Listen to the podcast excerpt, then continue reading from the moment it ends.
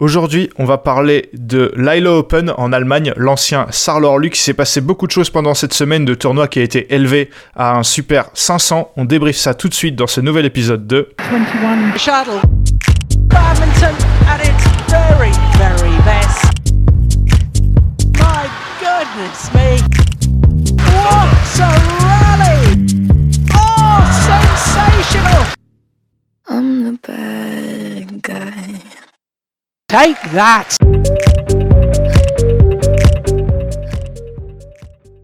je suis euh, pour cet épisode avec Benoît. Salut Benoît. Salut Ewan, bonjour à tous. Benoît, comme je l'ai dit euh, la semaine dernière, il y avait les championnats de France, mais en même temps, il y avait euh, l'ILO Open, donc voilà, ancien Sarlor Lux, lui-même qui avait pris la place du Beatburger, je crois. Euh, donc voilà, il y avait de nombreuses joueuses françaises, de nombreuses joueuses et joueurs euh, français. C'est pour ça d'ailleurs que certains étaient absents des France. Je l'ai également précisé, le tournoi a été élevé à un rang de Super 500. Le Covid a un peu tout bouleversé. Et qui dit Super 500, on dit pas mal de gros joueurs euh, en lice et des gros joueurs, Benoît, qu'on n'avait pas forcément l'habitude de voir en Allemagne. Donc ça a été un vrai beau tournoi. Oui, forcément. Après le, les tournois au Danemark et à Paris, on était encore plus exigeants, mais euh, comparé aux, années précédentes, euh, le tournoi en Allemagne, il a eu de belles têtes d'affiche.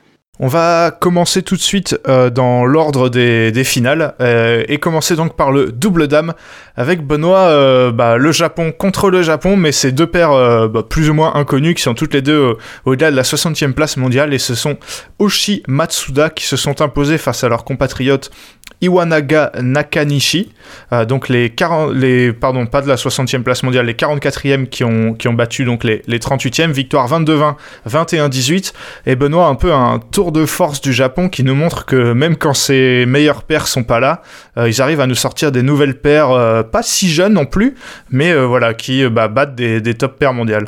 Ouais, c'est clair, c'est pas si jeune non mais en même temps pas si vieille mais c'est des pères surtout que il suffit de regarder leur palmarès même les noms je pense que toi comme moi euh, si on les a vus passer une fois euh, c'est déjà pas mal il euh, n'y a pas grand chose au palmarès et, encore une fois voilà le Japon en double dame c'est peut-être ça doit être cinquième et sixième paire du Japon au ranking mondial et euh, ça fait euh, ça fait une finale 100% japonaise alors que euh, il y avait clairement des paires bah, top 10 top 20 mondial largement dans ce tableau. Ouais, voilà, bah, notamment en demi-finale, hein, quand même, le tour de force de Oshi Matsuda, les, les, futurs vainqueurs, c'est notamment d'avoir battu les têtes de série 1, Kichitarakul Prajongjai, les, les, les Thaïlandaises, en, en 3-7 voilà, quand tu es une paire au-delà de la 40e place mondiale et que tu bats une paire top 10, euh, c'est quand même un vrai tour de force des japonaises. Ah mais clairement, euh, t'as raison de parler de ce match parce que je voulais d'ores et déjà te lancer sur ce sujet. Euh, quand on voit, on va en parler des, des sœurs Stoeva, mais quand on voit qu'elles sont éliminées très tôt dans le tournoi, est-ce que pour toi, la finale, elle doit pas être 100% d'un pays, mais pas du Japon et plutôt de la Thaïlande? Euh, oui, c'est vrai, et bah, c'est ce que j'attendais, parce que j'avoue que j'attendais aucune des deux paires japonaises euh, en, finale, et même, euh, même en demi. Euh, oui, euh, et je, ça rejoint un peu ce que je disais la dernière fois sur Kitty Tarakul Prajongjai, qui pour moi ont un classement mondial qui...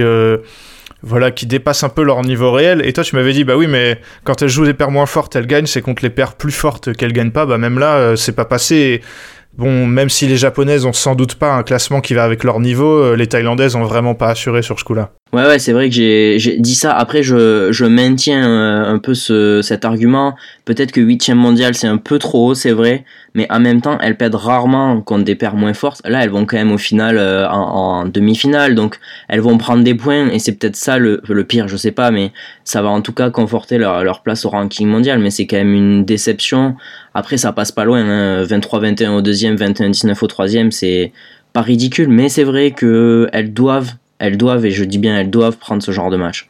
Ouais, euh, l'autre paire euh, thaïlandaise auquel tu, faisais euh, référence, c'est euh, Supajirakul qui ont perdu, elle, en demi contre la paire, non, en quart, pardon, contre la paire indonésienne Ramadanti Sugiarto. Là encore, une petite surprise, mais finalement pas tant que ça, parce que Ramadanti Sugarto, Benoît, nous on les avait vus aux, aux, IFB, elles avaient quand même un peu inquiété King Kong, Kim Kong, pardon, et on les voit de plus en plus, ces Indonésiennes, et elles aussi ont un classement, classement mondial euh, c'est-à-dire euh, la 26e place mondiale qui correspond peut-être pas à euh, leur, niveau réel. Oui, après pour le coup c'est un peu différent, j'ai envie de dire, parce qu'elles sont toutes les deux nées en 2000, donc elles sont, elles sont encore relativement jeunes et depuis très peu longtemps sur le circuit. Elles sont arrivées sur le circuit. C'était période Covid, donc en fait on les découvre aujourd'hui, mais je pense qu'on les aurait découvertes il y a un an ou deux et elles seraient montées comme elles sont en train de monter actuellement. Et justement, c'est intéressant que tu en parles parce que on va parler de ce premier tour face aux au, Sœurs Stoeva, mais honnêtement, moins de 30 minutes pour les battre. Tête de série 2 on avait parlé de leur méforme euh, la semaine dernière à Paris au Stoeva, mais là je sais pas ce que t'en penses, mais franchement euh, c'est vraiment très inquiétant. Ouais, voilà, les sœurs Stoeva, tu l'as dit, qui perdent 21-9, 21-16 contre des, jeunes indonésiennes. C'est vrai que c'est pas normal, surtout, enfin, de prendre 21-9 comme ça. Euh, en fait, c'est dur parce que là, les sœurs Stoeva, elles sont dans un truc où euh, beaucoup de, j'allais dire, beaucoup de pères ont plus joué sur le circuit, mais euh, je suis pas sûr que les, jeunes indonésiennes et non plus, euh, elles, elles ont pas beaucoup de matchs tout court sur le circuit. Donc au bout d'un moment, je sais pas, je trouve pas trop d'excuses au, Stoeva à part de dire qu'en ce moment elles sont très loin de leur niveau réel et j'espère pour eux que, pour elles pardon, que la tournée indonésienne sera l'occasion de, bah, de se remettre dans le bain parce que sinon elles vont traîner ça jusqu'au mondiaux, quoi. Ouais, on, aura l'occasion de parler de ça sûrement dans, un autre épisode, mais honnêtement, euh, j'ai avec ce niveau-là, il euh, y a beaucoup de paires euh, qu'elles peuvent pas battre, je pense. Bah oui, c'est possible, mais ouais, elles sont en tout cas pas du tout dans le rythme. On va, Benoît, se pencher sur la paire française, euh, Marco Lambert et Anne Tran. Euh, tu me diras ce que tu penses de leur parcours globalement. Elles battent euh, la paire estonienne Maran Rutel 21-9, 21-18 au premier tour et derrière elles perdent en 3-7 face au futur vainqueur Oshi Matsuda 17-21, 21-7, 21-19. Qu'est-ce que t'en penses? Qu'elle gagne un premier tour et je suis content qu'elle prenne ce premier tour, même si évidemment c'est assez logique, mais en face euh, les, Estoniennes sont quand même 44e mondial. Et je sais pas ce que t'en penses, mais face aux Japonaises, alors oui, elles sont derrière dans tout ce troisième set. Maintenant, euh, voilà, c'est les Japonaises vont au bout du tournoi, donc euh, c'est quand même pas rien. Et je trouve qu'elles prennent je, je sais pas si elles prennent confiance, mais en tout cas, elles, donnent, elles donnent des espoirs sur ce qu'on peut attendre d'elles. Ouais, c'est vrai, c'est vrai que tu te dis, bon, euh, elle perd au deuxième tour contre une paire japonaise un peu inconnue, tu es un peu déçu, mais après, quand tu vois ce que fait la paire japonaise en question, euh, tu te dis, ah ouais, ça rehausse la performance des, Françaises, et j'espère pour elles, en tout cas, euh, euh elles ont gagné ce premier tour, c'est très bien. Le deuxième tour, bon, c'était du bonus, c'est pas passé, mais ouais, j'espère clairement que bah euh, ouais, qu'elles vont qu'elles vont réussir à faire ça sur peut-être des plus petits tournois où elles vont pouvoir enchaîner les matchs ensemble et euh, voilà prendre confiance et prendre des points ouais. Benoît, est-ce que tu veux dire euh, autre chose sur ce tableau de double dame? Bah, Juste un petit mot sur la masterclass européenne de ce premier tour. On a parlé des sœurs Stoeva, mais on va parler de notre cible favorite Fregard Tigesen qui perdent aussi bah, contre les finalistes euh, japonaises au premier tour, tête de série 4. Et euh, Chloé et Lauren Smith qui perdent aussi au premier tour, qui étaient tête de série 3 face aux, tombeuses de, de Lambertran. Donc euh, ça a été très compliqué pour les Européennes tête de série qui ont d'entrée pris les finalistes. Oui, c'est vrai que les japonaises ont un peu, les japonaises ont un peu tout raflé sur leur sur leur passage. C'était assez, assez assez compliqué. Euh, il y a eu aussi euh, en quart de finale, je crois, un gros match entre, entre paires thaïlandaises où ça a fait 26, 24, 30, 28. Donc, euh, ok, il n'y a pas eu 3-7, mais ça fait quand même un bon gros match de 53 minutes. Et au final, voilà, je le rappelle, donc les japonaises Oshi, Matsuda qui s'imposent. On va tout de suite passer au double homme. Oh my goodness! Alors le double homme, euh, là on connaît un peu plus les, les finalistes, mais surtout les vainqueurs. Euh, les vainqueurs, ils s'appellent Marcus Gideon et Kevin Sukamulio. Ils ont battu en finale leur, euh, leur compatriote, leur jeune compatriote Carnando Martin, 21-14, 21-19. bah Benoît, je vais dire un mot de de cette finale où j'ai trouvé, euh, trouvé les Minions globalement vraiment très forts. J'ai été un peu déçu du, du, niveau de Carnando Martin, mais c'est toujours pareil euh, dans un match où euh, les joueurs se connaissent à ce point-là, parce que là ça se voyait qu'ils se connaissaient bien. Et j'ai trouvé même que Carnando Martin ont peut-être fait un petit complexe d'infériorité et j'ai trouvé qu'ils étaient un peu moins flamboyants que d'habitude face à des Minions qui eux aussi n'ont pas été géniaux mais ont fait, ont fait le travail quoi. Je pense que c'est très important pour eux euh, après la, défaite en finale à Paris. On, rappelle les Minions, c'est vrai qu'on, je dirais pas qu'on leur tape dessus en ce moment, mais leur forme, disons, est quand même euh, contestable. c'était leur 29e finale sur le circuit ensemble. Euh, pardon, dans la 33e finale, je recommence, et leur 29e titre. Donc autant vous dire que quand ils sont en finale d'un tournoi, la plupart du temps, il y a peu de chance pour l'adversaire. En plus de ça, il y a le fait que Martin soit jeune, le fait qu'ils s'entraînent ensemble. Je pense que pour eux, c'est quand même pas l'idéal de jouer une finale contre, euh, contre Gideon Sukamulio. Maintenant, je pense qu'on les reverra euh, en finale dans ce genre de tournoi. Je sais pas ce que t'en penses, mais on l'avait déjà dit pour Paris, mais je pense que les Minions retrouvent peu à peu confiance, même si dans le jeu, c'est toujours pas le top. Ouais, c'est vrai que là c'est particulier parce que quand tu regardes leur parcours, ils sont jamais très faciles. Euh, voilà, il peut-être pas, et quand tu les regardes même dans le jeu, c'est pas aussi facile qu'avant, mais au final, il lâche pas un set de la semaine, donc c'est assez, c'est assez compliqué à analyser, ouais, mais après sur le terrain, euh, je trouve qu'il y a quelque chose d'un peu cassé, peut-être qu'il y avait, je sais pas si entre eux ils s'entendent encore très bien, bref. Euh, c'est un peu difficile à analyser, on est forcément, on, passe, on, on place la barre très haut avec eux, mais euh, ouais, c'est pas flamboyant, mais ça passe. Et j'ai envie de dire pour eux, c'est, peut-être l'essentiel. Ouais. Ils vont prendre, entre ce titre et la finale à Paris, ils vont prendre pas mal de points. L'armo, Benoît, de, des paires françaises, euh, les frères Popov qui perdent au premier tour contre Jomko Kedren. Bon, Jomko Kedren qui avait déjà euh, battu la barre Corvée à Paris, là maintenant c'est les Popov. Bon, pas grand chose à dire, 21-15, 21-19. Même si les, les, les, Français ont pas été, ont pas été ridicules, mais là il y a quand même un, un gros gap entre, entre les deux paires. Ouais, ouais, clairement, John Coquedren, on ne cesse de le répéter parce qu'ils sont pas encore euh, très connus, entre guillemets. Euh, sur le circuit mondial, mais euh, ça va monter. effectivement, c'est des, pour le coup, c'est des paires de doubles vraiment établies. Et contre ce genre de paires, on a bien vu que les frères Popov, c'est un peu trop compliqué face à des paires qui ont des automatismes. Défaite également au premier tour pour euh, Delru Villéger, Fabien Delru et William Villéger qui perdent contre les Indonésiens euh, Fikri Molana 21-9, 21-17. Bah là, c'est un peu pareil à analyser. Ça va être un peu pareil pour la troisième paire française, c'est-à-dire que quand il y a 30 places d'écart au ranking, tu peux pas attendre à ce que euh, Delru Léger fasse des miracles non plus, quoi. Non, non, j'ai pas. Voilà, t'as bien analysé la chose. Delru Léger, c'est toujours. Euh, c'est frustrant, hein, parce qu'on sait qu'il y a vraiment du potentiel, mais c'est compliqué de passer des premiers tours sur ces tournois-là. Et ça passe pas non plus pour la troisième paire, Lucas Corvé, Ronan Labarque. Bon, eux, ils ont pris les têtes de série 3, Alfian Ardianto, les Indonésiens qui, eux, avaient battu les Popov à Paris. Euh, défaite 21-18, 21-11. bah, là, pareil, d'une, Alfian Ardianto, ils sont trop forts. Et même au niveau du, on va dire du, style de jeu, je pense que ça, ça va bien trop vite pour euh, pour corver la barre, même s'ils sont pas ils sont pas ridicules dans ce dans ce premier set. Il y avait peu d'espoir à avoir, on va dire. Oui, oui, je pense que tu as raison. C'est le la la façon de jouer pardon des Indonésiens ne leur convient pas. Mais euh, si vous l'avez écouté dans notre épisode, euh, Ronan Labarre n'a pas tout perdu puisqu'il il a pu venir au championnat de France avec cette défaite au premier tour. Oui, c'est vrai que du coup, ils sont allés gagner à deux les, championnats de France. Euh, juste, euh, juste après, je vous conseille notre épisode euh, qui est déjà sorti si vous ne l'avez pas encore écouté. Benoît, tu veux nous parler de quoi? Il y a pas mal de, choses à dire. on peut dire un mot de Koshin, les Coréens gagnants à Paris qui ont abandonné au début du deuxième tour.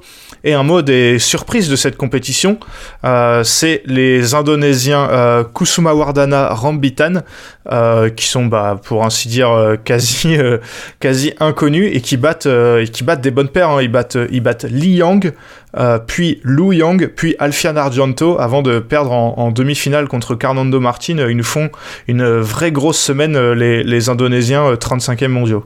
Ouais, c'est vrai qu'ils nous font une grosse semaine. Alors, inconnus un peu et pas tant que ça finalement parce que ils gagnent la semaine d'avant en Belgique. Alors c'est vrai que c'est un tournoi qu'on n'a pas forcément suivi parce que c'était en même temps que Paris, mais euh, c'est une paire très jeune, je crois qu'ils ont 20, 20 et 21 ans si je dis pas de bêtises.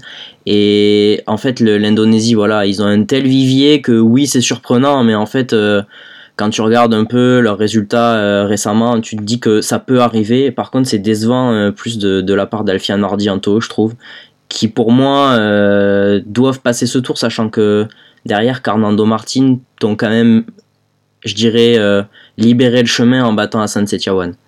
Ce qui est fou, c'est que dans cette partie de tableau, en quart de finale, les quatre paires, c'était quatre paires indonésiennes. Donc en fait, à partir des quarts, tu savais déjà qu'il euh, y aurait une paire indonésienne en finale. Et de l'autre côté, il y avait euh, Gideon Sukamulio qui, bon, eux étaient aussi quasi sûrs d'aller en finale. Donc ouais, Benoît, on le répète tout le temps, mais ce tournoi, ça nous montre encore le savoir-faire et la domination absolue des Indonésiens dans ce tableau. Ouais, c'est très très comparable à, ce que fait le, Japon en double dame et c'est euh, c'est vraiment assez symbolique de la domination. Euh, Benoît, est-ce que tu veux rajouter quelque chose sur euh, une paire euh, de ce tableau? Peut-être on a on l'a pas dit, mais Hassan Setiawan se sont donc arrêtés en quart face à Carnando Martin, un niveau qui fluctue encore pour Hassan Setiawan. On ne sait pas encore trop où ils en sont et, ce qu'ils vont faire, mais ce qui est sûr, c'est que voilà, c'est plus bah voilà, c'est des deuxièmes mondiaux très fragiles, on va dire. C'est des deuxièmes mondiaux qui profitent encore de leur classement euh, d'avant, j'ai envie de dire, et qui du coup peuvent passer des tours, mais c'est plus les mêmes deuxièmes mondiaux à Setiawan qu'on a connus, ça c'est sûr. On va tout de suite passer aux simples dames. Aimez-vous le badminton? Ah Il s'agit là d'un sport qui ne déçoit personne. Alors en simple dame, c'est la thaïlandaise Busanan Ombangomfan qui s'impose en finale contre la singapourienne Yeo Jiamin. Victoire 21-10 21-14, bon on va passer vite sur ce match parce que voilà, victoire assez, euh, logique, même si c'est la Singapourienne qui avait gagné leur, euh, dernière euh, confrontation. Et Benoît, finalement, nous, quand on avait vu le tableau, on attendait une domination thaïlandaise. Hein. Il y avait Ombang Rumfan dans ce tableau, il y avait Chai Wan, il y avait Shoshuong et Ratchanok Intanon. Mais finalement, bah voilà, il y en a qui ont eu, il y en a qui ont eu beaucoup de mal, mais pas Ombang Rumfan. Oui, c'est vrai. Euh, alors, surtout dans la partie basse, il y avait Hong Bang Fan, Shaiwan et euh, Shoshu Wang. Mais euh, voilà, Hong Bang Fan, c'est quand même le plus gros titre de sa carrière qu'elle a remporté là, et avec la manière. Euh, voilà, je j'ai pas grand chose à rajouter. Yeo Jiamin avait été plutôt euh, intéressante à voir à Paris. Encore une fois, elle va en finale là en Allemagne, donc elle est jeune. Hein, Yeo Jiamin, on commence à la voir sur le circuit, mais elle a 21 ans, c'est pareil. Donc top 20, euh, top 20 avant ce tournoi, ça va probablement rentrer dans le top 15 mondial. C'est très très intéressant. Et je sais pas si tu veux dire un petit mot de, de Intanon. Bah un tout petit alors parce que bah elle a encore euh, abandonné. J'ai l'impression que maintenant c'est un peu la même chose à chaque fois. Elle passe un tour et derrière contre Lian Tan, elle abandonne euh, au milieu du troisième. Est-ce que toi tu veux nous nous en dire quelque chose? C'est en ce moment on sait qu'elle est en, elle a beaucoup de problèmes physiques Intanon donc c'est dur de la juger quoi. Oui je suis assez inquiet pour Intanon quand même parce que euh, abandon à Newberg Cup, défaite franchement inquiétante comme un abandon euh, à Paris euh, en, 2-7 sec. Là, abandon euh, en Allemagne. Je sais pas, je, sais pas trop quoi en penser à quelques jours de la tournée indonésienne et quelques semaines des mondiaux. avec là, c'est une semaine de repos et pas vraiment parce qu'il faut faire la transition vers l'Asie. Honnêtement, je suis assez inquiet pour, pour Intanon. Ouais, moi également. Du coup, dans cette première partie de tableau, enfin la partie en haut, c'était vraiment la partie de, de, toutes les surprises. Et finalement, une de celles euh, en dehors de Yeo Jamin qui, qui est allée en finale, une de celles qui s'en est le mieux sortie, c'est Michelle Lee qu'on n'attendait même pas. Moi, je savais même pas si elle allait jouer puisqu'elle avait, elle avait déclaré forfait à Paris. Et au final, euh, elle a été, elle a été vraiment pas mal. Elle passe trois tours très facilement avant de perdre euh, face à la Singapourienne. Mais pour le coup, bah, Michelle Lee, elle a plutôt tenu son rang cette semaine. Oui, c'est vrai que moi je pensais pas qu'elle ferait, elle referait le voyage parce que du coup, si j'ai bien compris, elle était repartie au Canada après sa blessure, euh, après sa blessure, et du coup, je pensais pas qu'elle reviendrait euh, en Europe, surtout qu'il y avait la transition vers l'Asie juste après. Donc euh, plutôt une bonne surprise, voilà, cette défaite contre au Jamin, je vais pas non plus la juger parce que elle revient de blessure justement et et c'est compliqué pour elle, j'imagine, d'enchaîner, mais honnêtement, qu'elle aille faire qu'elle aille faire une demi en Allemagne, c'est pas inespéré, mais c'est une bonne surprise. On va parler des joueuses françaises et malheureusement euh, les trois joueuses n'ont pas passé un tour. On va commencer par celle euh, euh, que je trouve la plus décevante, c'est la défaite de Léonie Sué face à Béatrice Corrales, sa partenaire à Chambly. 21-15, 21-11. voilà, Benoît, les deux joueuses, elles ont à peu près le même classement mondial. Ça a d'ailleurs posé des problèmes à leur club lors de la première rencontre. Mais on attendait quand même un match beaucoup plus serré que, que cette défaite beaucoup trop rapide pour la française. Bah, je te rejoins totalement dans le sens où euh, Léonie Sué est juste derrière au ranking mondial, mais on l'attend contre ces joueuses-là parce que euh, bah, c'est quand même un premier tour abordable. Quand tu vois tous les premiers tours qu'il y a là, euh, tu te dis que bah, c'est pas le meilleur tirage, mais c'est très très loin d'être le pire. Et 15 et 11, ça fait, c'est dur, je trouve, euh, de l'avoir perdre comme ça, surtout que bah, si elle veut progresser au ranking mondial, il n'y a pas de secret. Hein. Ouais, c'est vrai que des opportunités comme ça avec un, tour un premier tour abordable dans un Super 500, je pense qu'elle en aura pas mille. Euh, Yael Oyo, il était aussi abordable son tour euh, et le match a été euh, animé. C'est le, cas de le dire contre la danoise Link Karfeld. Malheureusement, c'est pas passé pour la, la française qui a perdu 25-27, 21-18, 10-21. Voilà, c'est un match très particulier parce qu'il a duré longtemps, quasiment une heure. Le premier tour a été le premier set a été très long.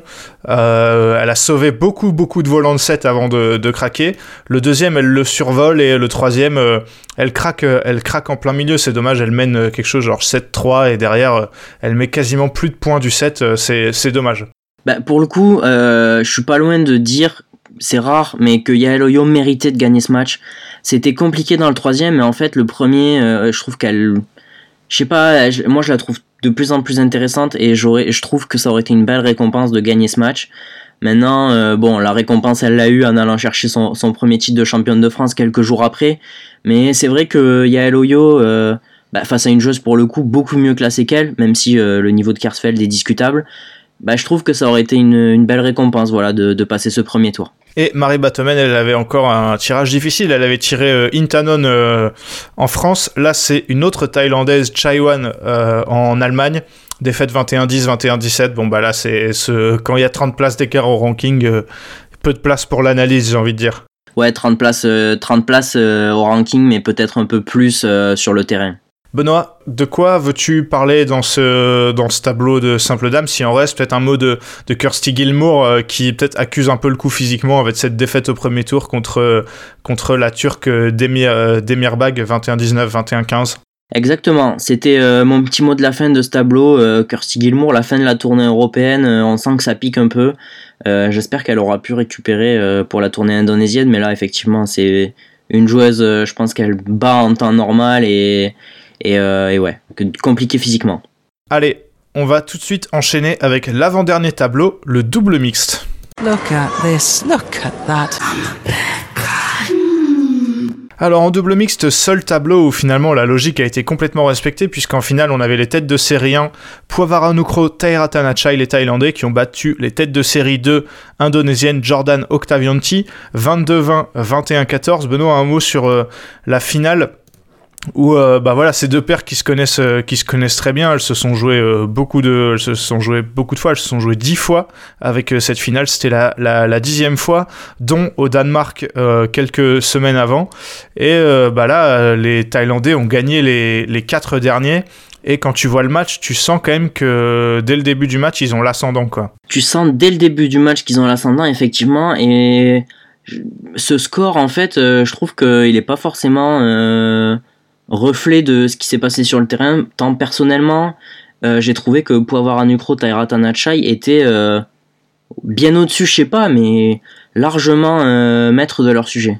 Ouais, c'est vrai que j'ai senti un peu Jordan Octavianti un peu à court de solutions en fait. J'ai l'impression qu'il savait pas trop comment les prendre les Thaïlandais et ça s'est forcément surtout vu dans le dans le deuxième où on a senti, on les a sentis pas spécialement euh, inspiré et pas spécialement combatif. Euh, c'était assez étrange comme match, je trouve. Ouais, je suis d'accord. Après Jordan Octavianti, je j'ai un, petit doute en fait sur leur euh, état de forme ces dernières semaines. Je parle pas de forcément de d'être fit ou, quoi, mais plus d'une fatigue parce que ah, déjà à Paris, on l'avait un peu ressenti, c'était très compliqué, ça gagne des matchs au troisième set. On va on va en parler parce qu'ils ont joué Villégetran au premier tour, mais honnêtement, ils gagnent euh, tous leurs matchs en 3-7 à part la demi et ça passe pas loin et tu sens que oui, à court de solution en finale, mais tu sens qu'il y a quelque chose, je sais pas si c'est mental ou physique, mais tu sens que c'est dur pour eux en ce moment. Ouais, je suis, assez, d'accord avec toi. C'est vrai que c'est vrai qu'ils sont vraiment pas euh, sont vraiment pas dans leur meilleure euh, leur meilleure forme et eux auront pas mal de pression je pense avec la tournée indonésienne qui arrive donc ils devront s'y mettre rapidement. On va tout de suite parler de, de la paire française, la, paire, la seule paire 100% euh, française de euh, ce tournoi. Tu l'as dit parce qu'ils ont joué Jordan Octavianti au premier tour, William Villéger et Antran. Un match très étrange, euh, Benoît. défaite donc des Français 21-13, 8-21, 21-23. Alors on a on a des Français qui ont qui étaient quasiment la seule paire sur le terrain euh, au, premier set. La deuxième la deuxième set ça s'inverse. Euh, ils ont vraiment accusé le coup, je pense. Ils l'ont peut-être aussi lâché assez rapidement. Et un troisième set très bizarre où les Français perdaient 9-0 avant de revenir à euh, plus tard 18 partout. ils sauvent quelques volants de set et malheureusement craquent en fin de match. Benoît, ouais, j'ai pas d'autres mots. C'est un match bizarre c'est un match bizarre. Après, avec Jordan Octavianti, euh, les matchs bizarres, on, commence à connaître. Euh, après, voilà, tu l'as dit, dans le troisième, en vrai, euh, t'es mené 9-0, t'as pas mené une seule fois du set, t'as pas de volant de match. Oui, ça fait 23-21 et il y a forcément un, petit regret de pas l'avoir pris. Maintenant, tu te dis pas que t'as manqué les occasions parce que tu les as pas eues. C'est ça, même si je pense qu'il y aura des regrets parce que bah, prendre ce match euh, au niveau des points et de la confiance, euh, peu importe la forme actuelle de, Jordan Octavianti, j'ai envie de dire, on s'en fiche, ça leur aurait fait beaucoup de bien malheureusement. Oui, oui, c'est sûr. Euh, enfin, quand t'es William Villéger Antran, la forme de Jordan Octavianti, c'est pas ton problème. Hein. Toi, enfin, tu, tu, joues pour gagner le match. Si tu peux prendre les points, tu prends les points. Surtout que bah, derrière, il y avait quand même moyen, disons, de, de passer un tour de plus. Donc, il y aura une légère frustration, mais je pense pas qu'elle sera très très grande non plus. Dans la même partie de tableau, il y avait euh, Ronan Labarre associé à l'Australienne Gronia Somerville. Ils avaient déjà joué en, en France ensemble et je pense que là ce sera la deuxième et, dernière fois. Benoît, autant euh, en France, euh, il nous avait euh, voilà, il nous avait agréablement surpris où ils avaient, ils avaient accroché même plus qu'accroché les futurs finalistes Christiansen Boyeux. Autant là le résultat est vraiment décevant avec une, une défaite sèche au premier tour contre d'autres Danois, Thierry Sureau 21-10, 21-15. Oui, décevant, mais en même temps, tu pouvais euh, difficilement espérer. Moi, j'ai tendance à penser qu'à Paris, ils ont un peu surjoué. Et j'ai tendance à aussi penser que c'était compliqué de reproduire cette perf-là. Euh, Christian Senboyeux, c'est quand même pas une paire qui joue très vite. Et ça convient pas mal à Ronan Labarre et Gronia Somerville, alors que là, c'était beaucoup plus compliqué face à une paire plus jeune. C'est vrai aussi, donc euh, voilà, défaite au premier tour. Benoît, de qui veux-tu parler maintenant? Euh, on a du Ellie Smith qui ont passé un tour avant de perdre face à, à, Chen Peck. On a d'autres euh, paires qui ont déçu, Christian Boyeux qui ont aussi euh, accusé le coup de leur finale en France avec une, défaite au, premier tour. On a la défaite très surprenante de tête de série 4 Chango contre Mikkelsen Sobi également au premier tour. De quoi tu veux, tu, veux nous parler? Je pense que tu as parlé de pas mal de trucs. Christian Boyeux, au-delà d'accuser le coup, je pense que faut être réaliste et c'est un peu un Bon là, c'est une piqûre de rappel très dure, mais euh, ils feront pas des finales euh, sur des tournois euh, comme Paris toutes les semaines. Faut pas s'attendre à ça.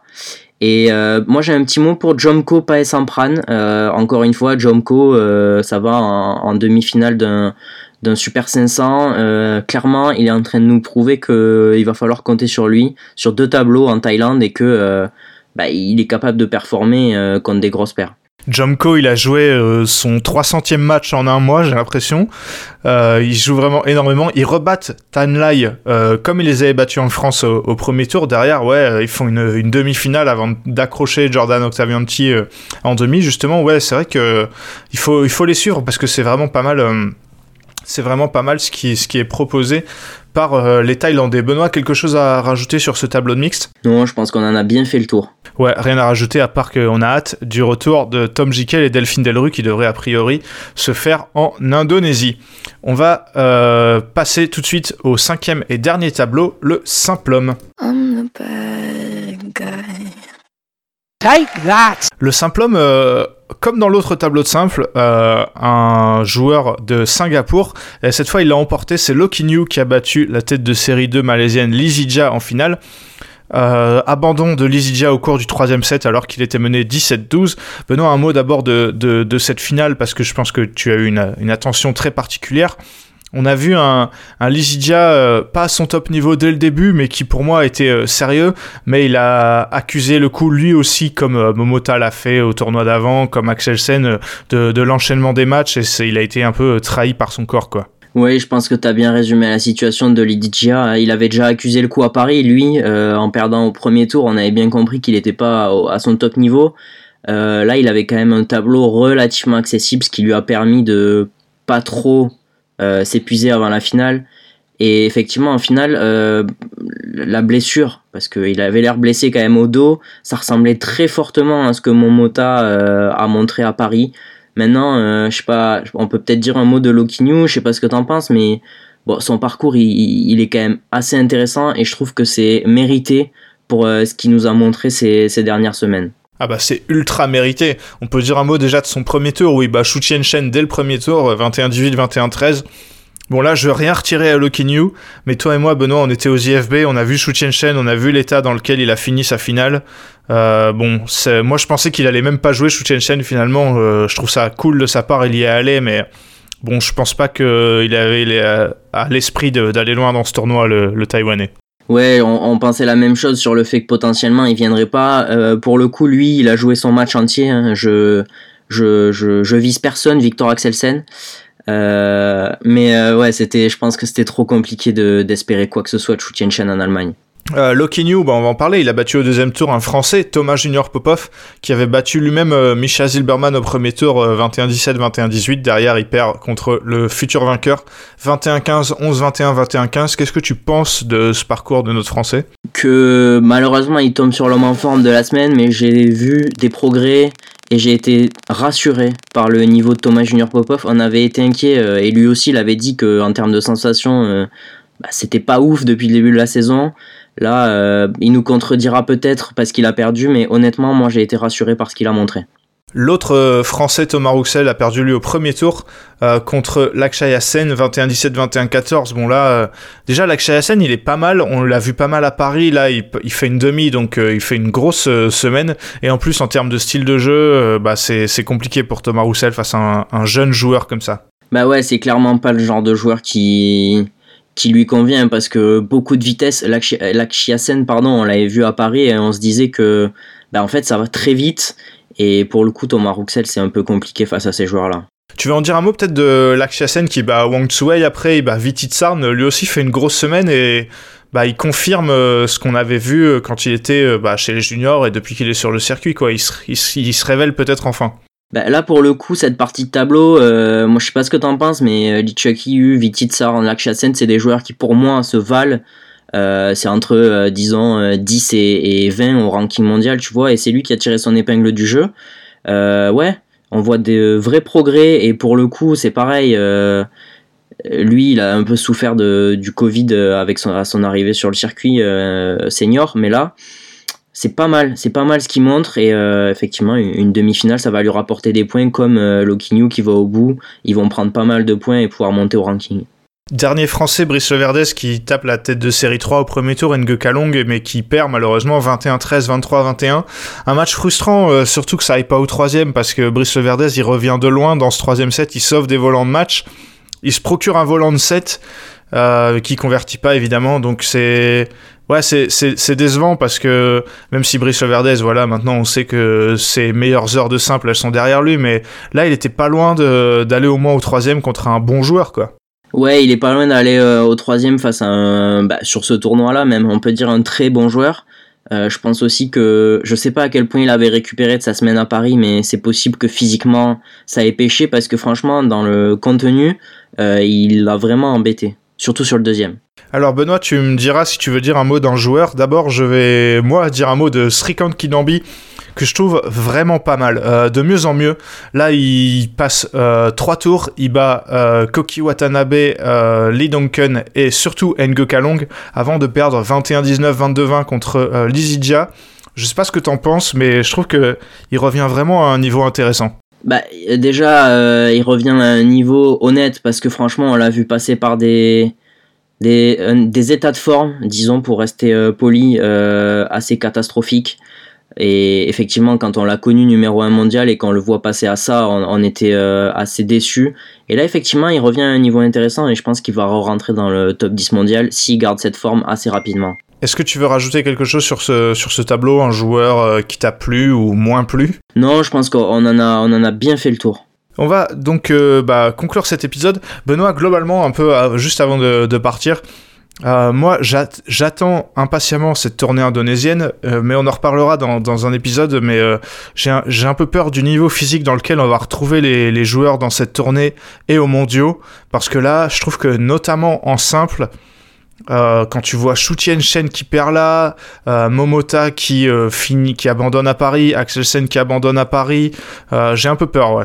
Bah écoute, je te rejoins totalement. Et pour l'anecdote, il y avait un petit tweet de Loki New cette nuit qui disait enfin de retour à Singapour après après je sais plus après euh, deux mois euh, ou trois mois euh, sans, sans y avoir mis les pieds et son tweet suivant c'était deux heures plus tard disant bon ben voilà j'ai fini mon escale à Singapour je trouve que c'était assez assez marquant et je pense qu'il y a beaucoup de joueurs contrairement à ce qu'on pense qui n'ont pas profité de cette semaine de vacances parce que c'était pas une semaine de vacances et je pense qu'il y en a il y en a beaucoup qui vont arriver encore sur les rotules en Indonésie. Voilà, donc merci Benoît d'avoir fait cet épisode avec moi.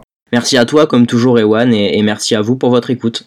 On se retrouve euh, très très vite puisque bah voilà on parle beaucoup de cette tournée indonésienne mais elle arrive enfin elle commence euh, elle commence la, semaine prochaine donc le mardi 16 novembre et on va vous analyser tout ça. Donc quand on dit tournée c'est à dire qu'il y aura trois tournois d'affilée euh, enfin deux tournois plus les super series les World Tour Finals avec les 8 meilleurs joueurs de, chaque tableau. Donc euh, rendez-vous, euh, on va dire dimanche 14 ou peut-être lundi 15 pour un épisode où on vous analyse tout ça, on vous dira tout ce qu'il faut savoir sur cette tournée, euh, les classements, le tirage des Français, etc. Donc voilà, rendez-vous donc dans quelques jours sur 21 Shuttle. Portez-vous bien, à la prochaine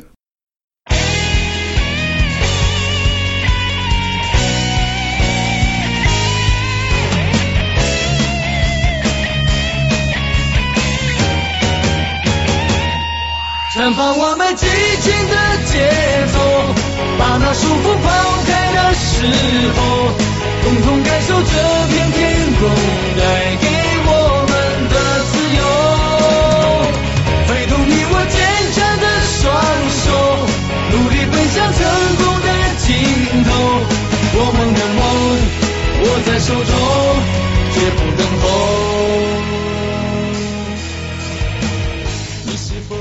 to